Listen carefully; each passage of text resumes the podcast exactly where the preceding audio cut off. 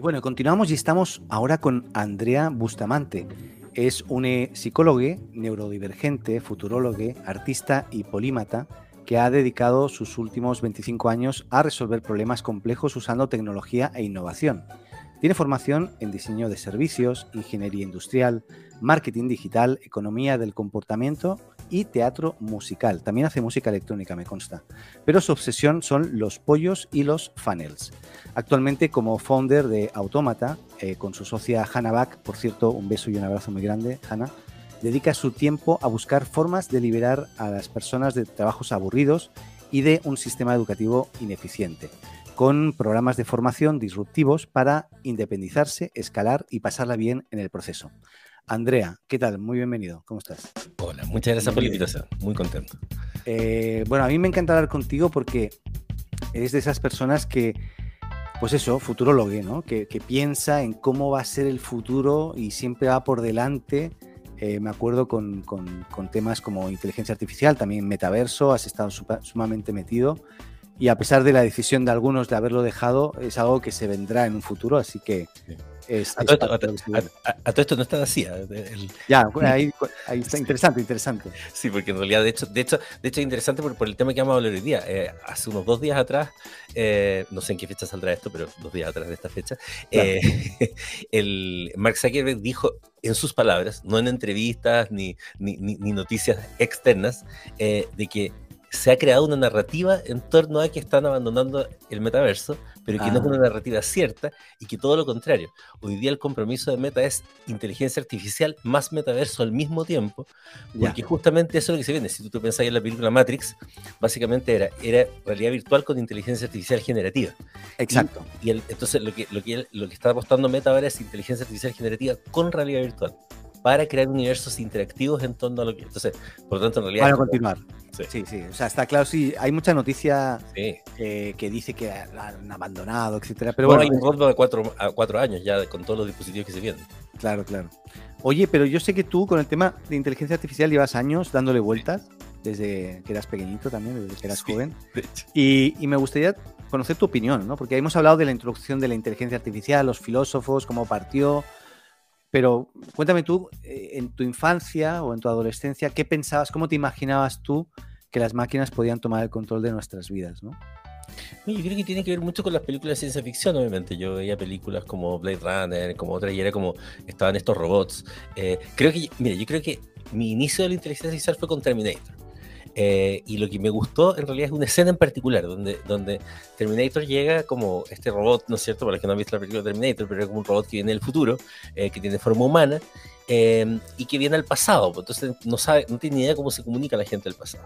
Entonces sale como de un basurero, una cosa por el estilo, y, y le quiere hablar a alguien. Y le aparece un menú frente a su, que la persona le dice como hola. Y las opciones son, hola, ¿cómo estás? Opción B, oye, ¿qué quieres de mí? Opción C, eh, ¿qué te pasa? Te voy a pegar. Y era como una opción muy violenta. ¿no? Exterminarlo. y él decide elegir siempre la violenta. Y yo lo encontraba muy gracioso porque era como, sí, yo sería así. Entonces decía, bueno, pero entonces y ahí empecé a pensar, bueno, pero en realidad a nosotros nos pasa lo mismo. Entonces yo empecé, yo jugaba muchos juegos que se llamaban los juegos interactivos, juegos click and play, que, eh, eh, que donde tú tenías que tomar como decisiones. ¿ah? y eso venía de antes porque me gustaban unos libros que se llamaban Arma tu propia aventura, que tú ibas leyendo y decía, si te tinca que pase tal cosa, anda a la página tanto. Si te tinca que... Entonces decía, nosotros funcionamos con puras elecciones. Entonces los computadores deben funcionar así. Pero entonces, ¿cuál sería la diferencia entre nosotros y los computadores? Probablemente nosotros tengamos más información, tenemos un montón de cosas, pero incluso encontraba que nuestras decisiones eran más estúpidas, porque probablemente si el computador tenía un montón de parámetros razonables, iba a actuar más razonablemente. Eh, entonces parecía gracioso que este eligiera las, opciones más. Entonces me quedó muy metido. Estamos hablando, yo estaba, no sé, en octavo básico, por un caso. Y me preguntaba estas cosas, pero no avanzaba mucho más allá de eso. O sea, no soy de los que te puedo decir que, oye, ¿sabes que A los, no sé, 14 años con mi Atari me puse a programar en Basic, el logo, lo que sea. No, yo usaba el Atari, de hecho, pero para jugar. No, no imaginaba programando ni mucho.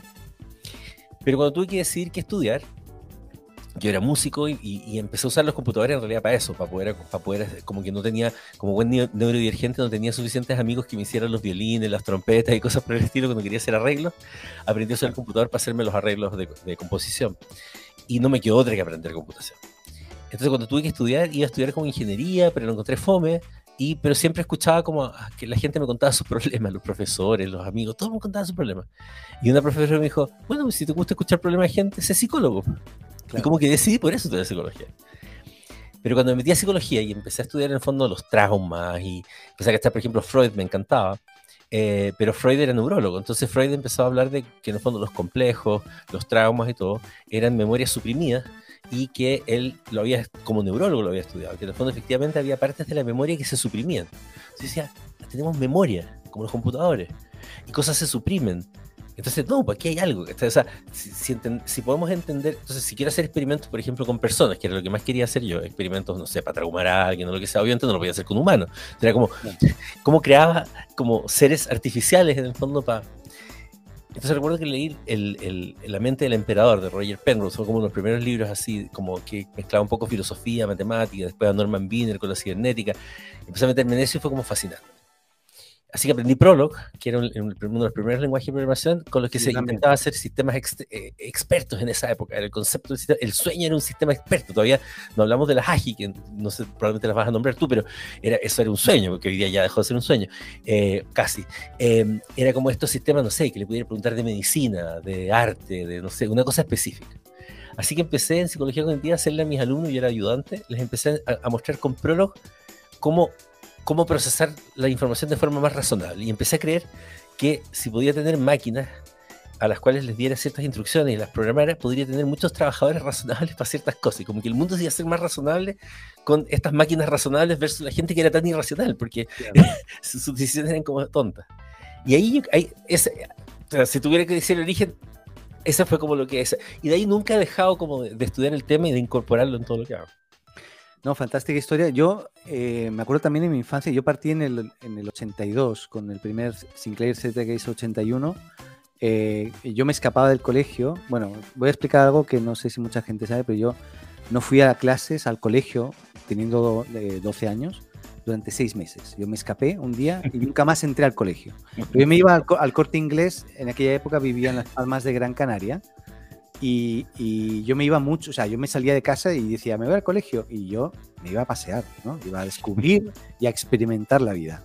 Eh, me pasaron mil aventuras, mil aventuras, pero una de ellas fue, no una aventura, fue mi introducción a la informática. O sea, yo me, yo descubrí el primer Sinclair ZX81 en un corte inglés, que sería como un Falabella, unas grandes superficies de estas, y yo me pasaba horas frente al computador haciendo cosas que no sabía lo que eran porque no sabía programar. Yo hacía castillos con, las, con los caracteres especiales que aparecían en el teclado del Sinclair, ¿no?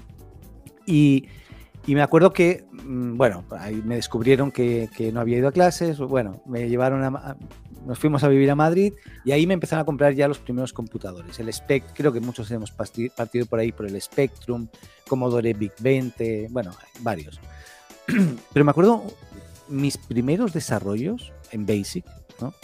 eran eh, tipo, eh, tengo una lista de contactos o de cosas y yo podía decirle hola y me decía hola, ¿cómo estás? Pero estaba totalmente, era, si yo escribo hola, di hola, ¿cómo estás? ¿no? Así, en, duro.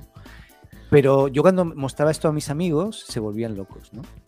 Se volvían locos porque decían, oh, qué, inteligente, ¿no? decía, bueno, es tan inteligente como tú creas que es inteligente. Y ahí tiene que ver un poco con esto de la inteligencia artificial, porque hoy lo que estamos viendo de inteligencia artificial, pues muchas de las cosas que vemos de inteligentes e inteligentes no tienen mucho, por, por no decir que no son nada inteligentes, en cambio otras van en un camino de empezar a sacar conclusiones, eh, como, como el modelo GPT-4, pero eso hablaremos más adelante. Pero muy de psicología al final. Eh, claro, eh, claro. de hecho, una de las cosas que me fascinó era el cuando empecé a estudiar esto y hablábamos del test de Turing, en el fondo, que, que tú lo nombras en tu libro y todo, es como es un tema de ilusión finalmente. Es como cuando proyectamos en nuestro gato, oye, nuestro gato nos sonrió, ¿cachai? Eh, está contento porque le entregué. Eso es, que los seres humanos siempre hemos antropomorfizado las cosas.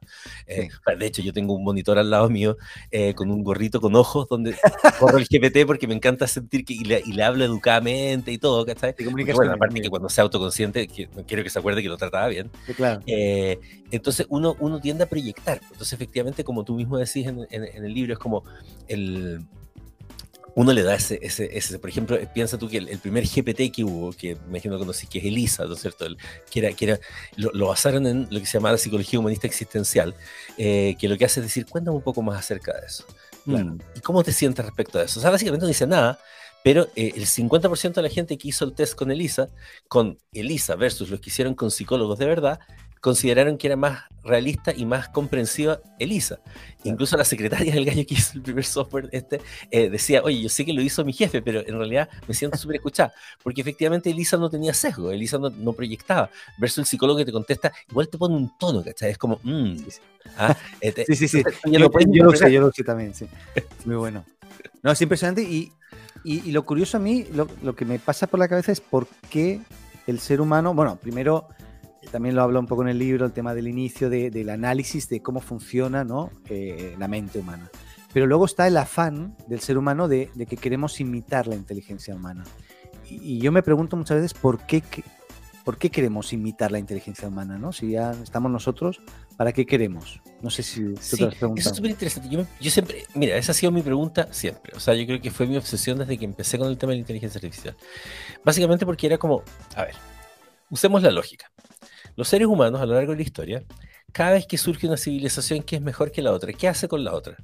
Se la pitea, o sea, siempre. Es como, ha pasado por miles de años. Y seguimos, seguimos igual, tío. Y siempre lo mismo, o sea, tú evolucionas, después cuando hay una raza mejor que la otra, se pitea a la otra. O sea, es que siempre es lo mismo, o sea, y siempre ha sido ese el comportamiento.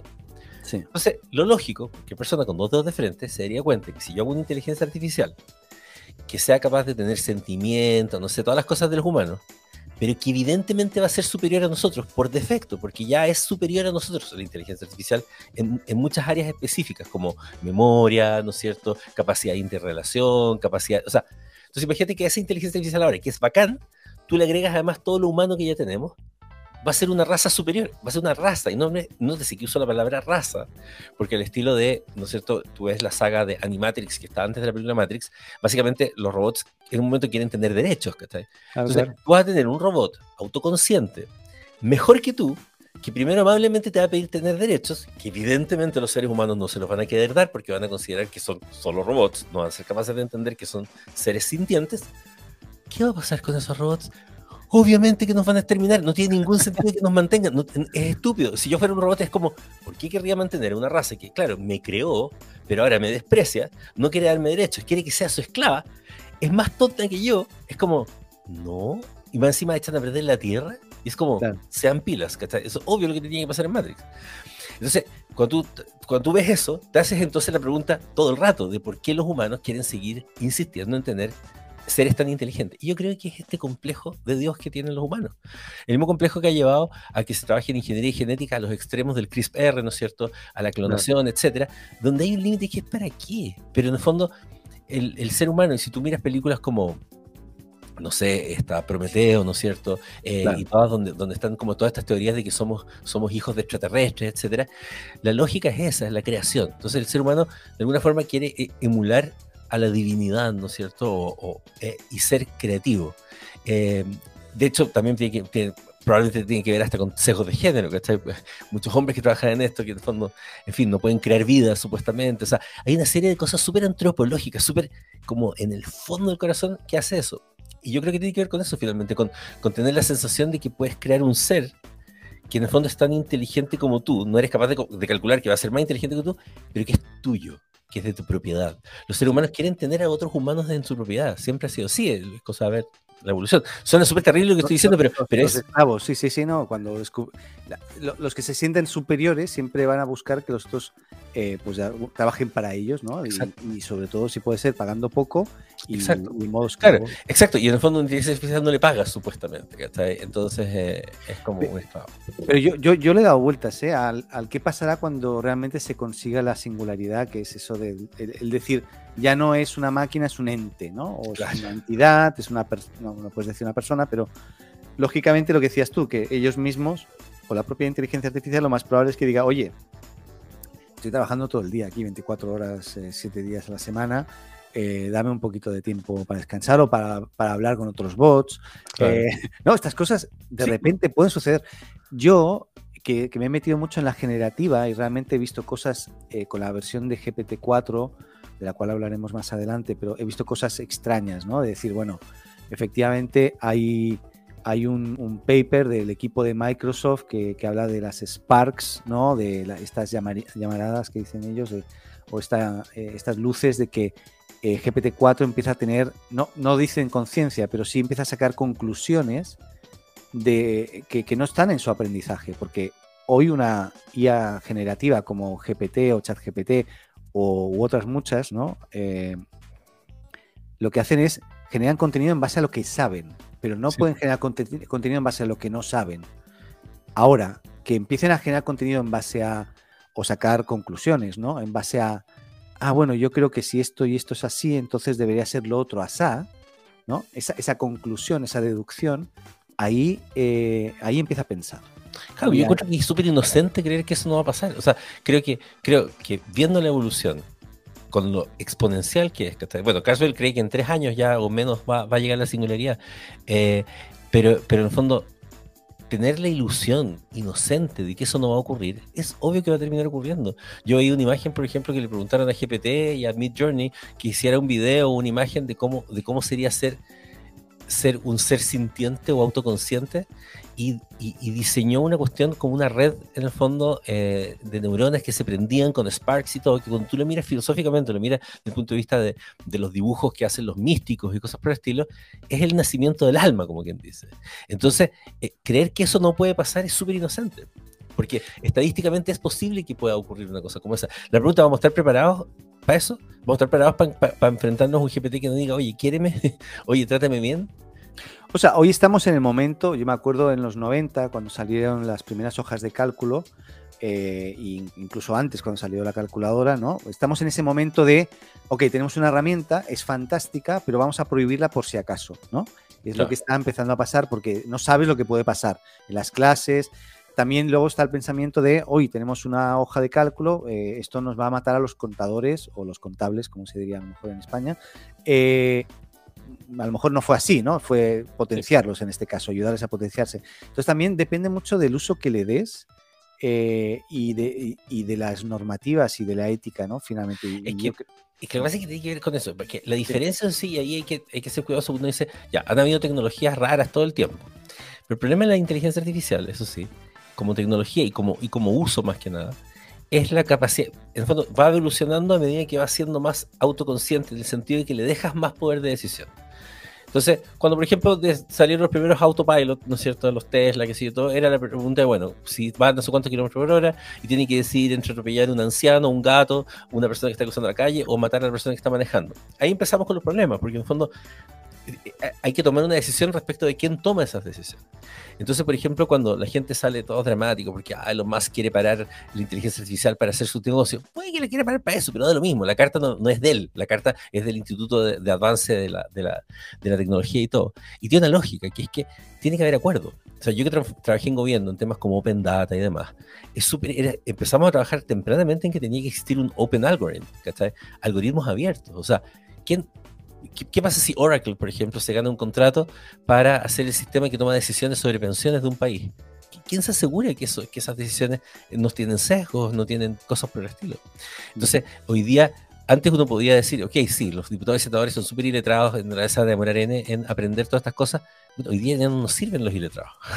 o sea, o se pueden discutir sobre leyes y sobre regulación para inteligencia artificial ahora, o va a llegar un momento en que cualquier gobierno... No nos olvidemos que hay, no sé, 49 países en este momento en, el mundo, o más probablemente, que tienen dictadura. Uno se imagina que se acabaron las dictaduras, pero no, África es el que tiene más, pero, pero, pero estamos hablando de muchos países así. Esos países van a ser felices con este tipo de sistemas, donde pueden controlar todo. y no olvidemos que está el tema de la fake news, la podéis controlar todo. Realmente podéis hacer que la gente crea que el país es maravilloso o horrible según lo que uno quiera con, eh, la, actual, no con cosas del futuro. Sí. Eh, bueno, sí, es, que podemos estar todo el día hablando de esto, ¿no? Pero a mí, yo, yo, yo me planteo eso, ¿no? ¿Qué, de la pregunta de la singularidad, en el fondo. sí, sí, sí. En el fondo, desde la singularidad es como, yo diría, hay muchas cosas que pueden pasar con la singularidad. Avances en la ciencia increíbles, ¿cachai? Está el tema de la trascendencia, ¿no es cierto? Que sería como el extremo de Carswell cuando dice que seríamos transhumanos y migramos, downladeamos nuestro cerebro.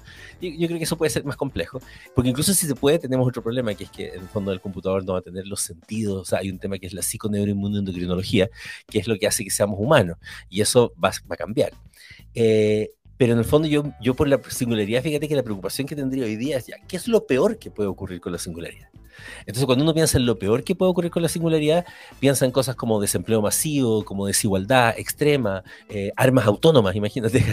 Eh, fake news, inteligencia artificial que se vaya fuera de control. Entonces yo, yo en vez de pensar como, empezaría a pensar efectivamente, creo que vale la pena pensar en el peor escenario de la, de la singularidad ahora y empezar a trabajar en cómo evitamos que ocurran esas cosas espantosas. ¿Cómo empezar a normarlo antes de...? Exacto, exacto. O sea, asumamos que va a ocurrir. En vez de pensar de que, de que no es posible, asumamos que el escenario más probable es que ocurra la singularidad. En 5, 10, 20 años, da lo mismo.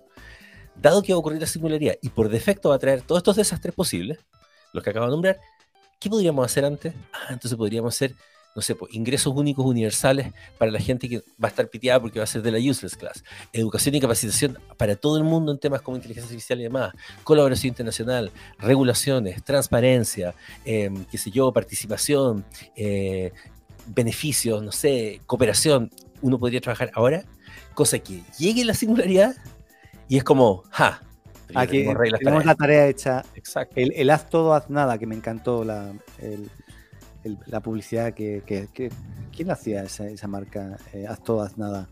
De una bebida. Limón soda. Me encanta. Pero, oye, eh, yo pienso que, por ejemplo, hoy es momento, y yo creo que por eso también yo me lancé a, escribir el libro y, y estoy, estamos haciendo esto que estamos haciendo, que es un podcast sobre, sobre este contenido, porque en realidad yo creo que es importante que la gente entienda hoy en qué punto estamos. O sea, entienda cómo llegamos hasta aquí, ¿no? Y que entienda cómo se viene lo siguiente por encima, porque esto es muy incierto, pero como lo que dices tú es muy correcto. Es, como, pueden pasar muchas cosas malas y hay que prepararse antes. Y yo creo que la, capacitación actual, o sea, de todos, los, sobre todo yo creo que los educadores son los primeros que tendrían que estar metidos hasta las trancas en esto, eh, para entender, ¿no? Para entender que tienen que cambiar el modelo educativo también y un montón de cosas. Eso ahí lo, podemos profundizar ahora.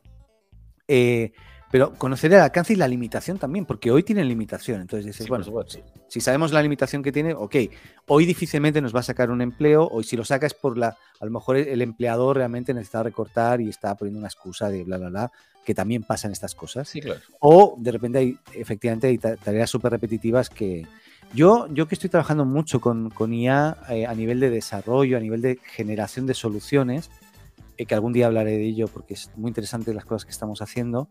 Em, yo veo hoy ahorro de tiempo y eh, mucho ahorro de tiempo y capacidad o, gente como tienes más tiempo, pues para pensar, ser más estratégico o generar o escalar más, ¿no? Es como escalar, el tema de escalar es un increíble. Claro, claro. Pero hoy es eso, y yo creo que hoy podemos aprovechar la ola y, no me cerraría, yo al menos no me cerraría a decir eh, cerremos la IA, no, o sea, yo, yo creo, es mi opinión, ¿eh? Porque además difícilmente se va a lograr que... No, eso, no, se va a lograr. Yo creo que lo que hay que lograr es que, más que porque la agenda no es como tú creís que la ingeniería genética ha parado y CRISPR y todos deben estar haciendo modificaciones genéticas y gente muere. Pero el tema es por lo menos dejar en la conciencia eh, que sea una obligación, por ejemplo, para los países el, legislar y preocuparse de esos temas. Porque en el fondo, el problema de la inteligencia artificial es que es muy vaga para la gente. O sea, la gente se pregunta, ¿qué es la inteligencia artificial? ¿Qué tan inteligente es? La gente no se imagina, por ejemplo, los distintos algoritmos o las cosas y cómo se parecen a la forma en que pensamos. Eso es lo que hace que algunos crean que es muy difícil que la inteligencia sea autoconsciente. Cuando conoces eso, pero otros también piensan que es fácil cuando conoces eso. Eh, entonces se imaginan que sigue siendo ciencia ficción un poco y que es algo que te ayuda. ChatGPT tuvo la gracia de tener una interfaz de usuario muy, muy natural, que es un chat. Entonces eso hizo que todo el mundo hablara de, inteligencia artificial, pero es desde, desde, el max, desde la máxima ignorancia, o sea, es una cuestión mágica que escribe cosas.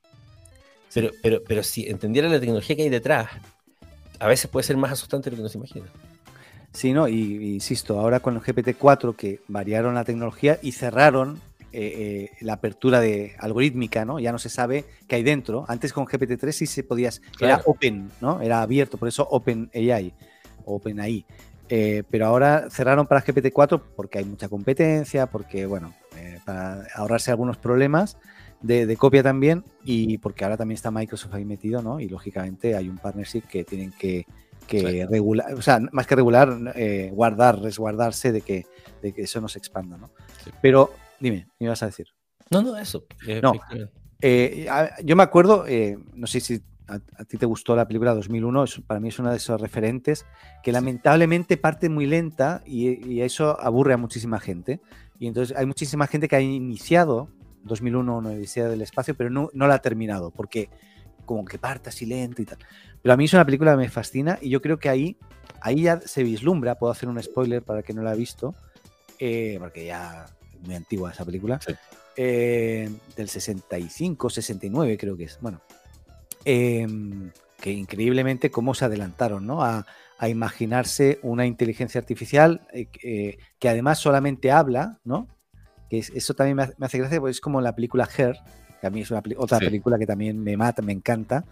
Eh, y que justo AutoGPT tiene la gracia que le puedes conectar la voz para que Sí, sí, sí. Claro, claro, con Whisper, Whisper que también lo han hecho OpenAI, puedes imitar la, la voz de Scarlett Johansson y, eh, y puedes hacer eh, que, o Johansson, que, que, tenga la misma voz al final, ¿no? Y, y, y, puedes hacer que ChatGPT hable como Scarlett y, queda increíble. Yo vi a alguien que lo hizo ya. He visto un video de alguien que lo ha hecho. Yo lo voy a hacer de todas maneras, porque te Johansson todo el día es lo máximo. Claro, y es espectacular, ¿no? Escucharla ahí.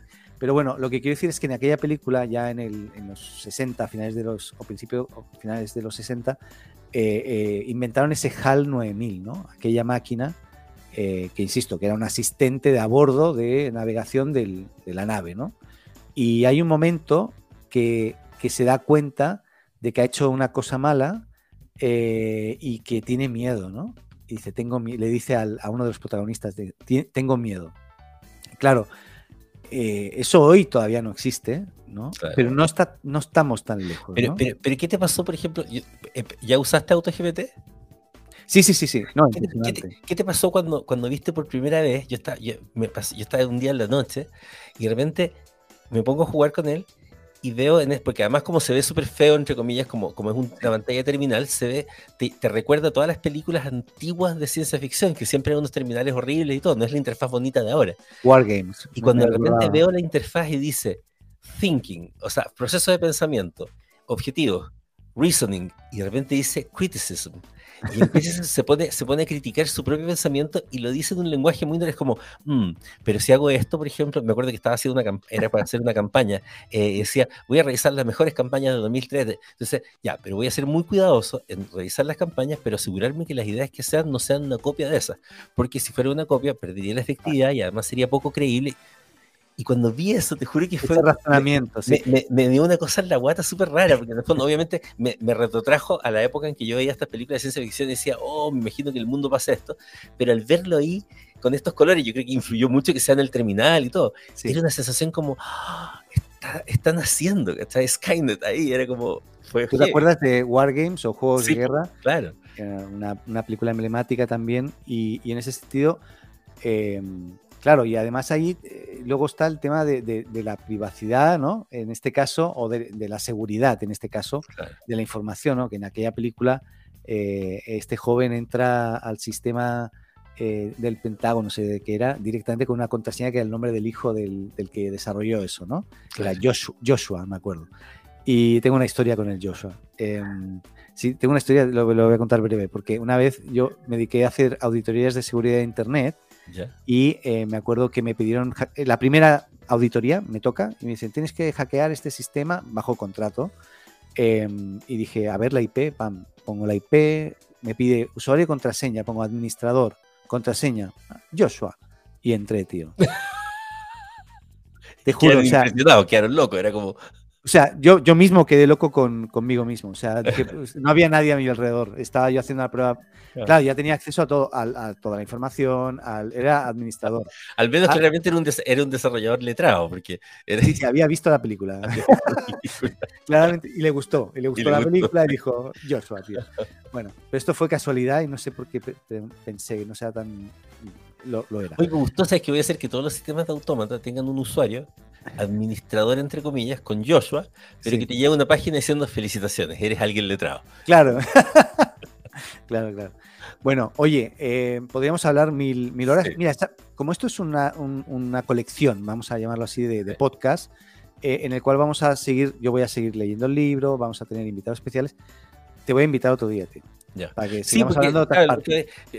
una, cosa que me quedé pensando el otro día que, que lo encontré entretenido era como eh, me, comentabas acerca, bueno, ¿y cómo se parece como la mente a, sí. a esto? Y, claro, yo me quedé dando vuelta porque siempre estaba investigando y era como, como que mucha gente sabe algunas de los algoritmos que hay, no sé, ya, redes neuronales, super vector machines y todo, y cuando miras uno de ellos, dices, ah, sí, esto se parece a la percepción, esto se parece a la categorización, y entonces dices, ah, le falta N. Pero cuando armas el puzzle y dices, ya, los transformadores, las super vector machines, los perceptrones, las redes convolucionales, las redes generativas adversarias, y las vas juntando todas, y te armáis como un mapa y es como, ups, a ver, parece que ahora hay percepción, hay categorización, hay visión, espera, ahora sí me estoy asustando un poco más. Bueno, es que vamos para eso, vamos para esa singularidad y, está clarísimo. O sea, pero a mí me hay una cosa que me gustaría también dejar claro, yo creo, porque hay mucha gente que dice, uy, la inteligencia artificial es malo y puede terminar con nosotros y, puede pasar, lo que decíamos, ¿no? Exacto. Pero para mí, el que, los que crean la, la, IA, los investigadores, los desarrolladores que han pensado en cómo emular la mente, uno piensa, bueno, esta gente no, no lo hace con maldad, no lo hace para que pase eso, lo hace porque quieren eh, resolver, ellos un problema, trascender también, ¿no? Porque el que lo ha logrado, lógicamente, va a tener un, nombre importante ahí. Eh, pero es una investigación, es como el afán de quiero, lo que decías tú al principio, ¿no? Quiero, quiero ver cómo, cómo ser, a jugar a ser Dios y, a ver si lo logro, ¿no? Em, y, este juego, porque al final es un juego, ¿no? De, de, a ver si lo logramos o no lo logramos o una apuesta, yo creo que, últimamente en los últimos meses ha, tomado vuelo y, ya no hay vuelta atrás. Y... Pero, es, el, pero es el peligro. O sea, el problema es, el problema, la inteligencia artificial es maravillosa. O sea, yo encuentro que, que exista, o sea, gente, yo lo uso todo el día en todo. Entonces, como, o sea, hasta cuando edito video, te juro. Ahora, no sé, yo uso el DaVinci para editar video y es como, ya no tengo que usar pantalla verde, porque en el fondo el quitafondos que tiene es impresionante y funciona con inteligencia artificial. O sea, la amo en todos los sentidos. Pero yo creo que, nuevamente, si bien es objeto de, investigación y todo, justamente el hecho de que la carrera se haga tan, tan rápida, que esté tan acelerada, hace que la ambición humana sea mayor. Y lamentablemente, o sea, tendríamos que lograr que todos los científicos y toda la gente que trabaja en esto realmente solo esté pensando en resolver problemas humanos y resolverle la vida a los demás. O sea, el el, el fondo, la generación que un poco eh, encuentro maravilloso cosas como las que haces tú del colegio online y todo, que es como fomentar modelos educativos de colaboración, modelos educativos donde yo quiero el bienestar de los demás. Suena súper hippie y súper como así, pero es tan importante porque si no, en el momento en que yo dejo de pensar en eso y me es más importante ser famoso, ganar un Nobel o algo por el estilo, voy a tener menos cuidado. Y esa sutileza del cuidado de no darse cuenta nuevamente de las partes, además, porque como te decía yo, cuando tenemos las, redes adversarias, los algoritmos de clustering, todo eso junto es lo que va a hacer esa mente humana. Mientras haya un ahí que está trabajando en solo una cosa de esas, no, no va a sentir que está avanzando hacia eso, por lo tanto, evidentemente, no va a ser malvado, no es como que quiera hacer un humano, pero va a haber otros que están esperando que se junten todas esas cosas. Entonces, por eso es tan importante que, que, que, la gente no caiga como en la cosa del ego. Entonces suena como un discurso ultra hippie, ¿cachai? Pero, pero en el fondo, hoy día de verdad es como que lo que nos va a salvar es el amor. sí, puede ser, puede ser. Oye, pues creo que nos quedamos con esta última frase. Lo que nos va a salvar es el amor, me encantó. Eh, gracias por, por, por, por, aceptar la invitación. Insisto, si, te, si, si a ti te, te, te apetece, volvemos, ¿eh? porque yo creo que hay, hay material de sobra y, y, vamos, hay muchos temas además. Yo creo que el tema de educación, ahí seguro que te, involucro. Eh, es muy, muy, es, es, tremendo como hoy, bueno, los profesores... Sí, pues ahora de hecho estamos educando con realidad virtual con Hanna, Claro, ¿no?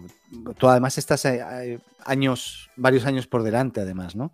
Pero, pero cómo los, los profesores siguen pidiendo el trabajo de historia para el lunes, ¿no? Ese trabajo de historia para el lunes eh, ya no sirve. Esto ya no, no, no va. hay que cambiar. GPT los profesores. Hay un profe que decía, si tu trabajo lo puede hacer GPT es un mal trabajo. Así que siempre prueba con GPT. Exacto, bueno. Entonces, nada, eh, se vienen muchas cosas interesantes aquí en el podcast, así que les invitamos a seguirnos y eh, Andrea Bustamante, muchísimas gracias por, por estar aquí. Muchas gracias a ti por la invitación. Nos vemos. Adeu. Adeu.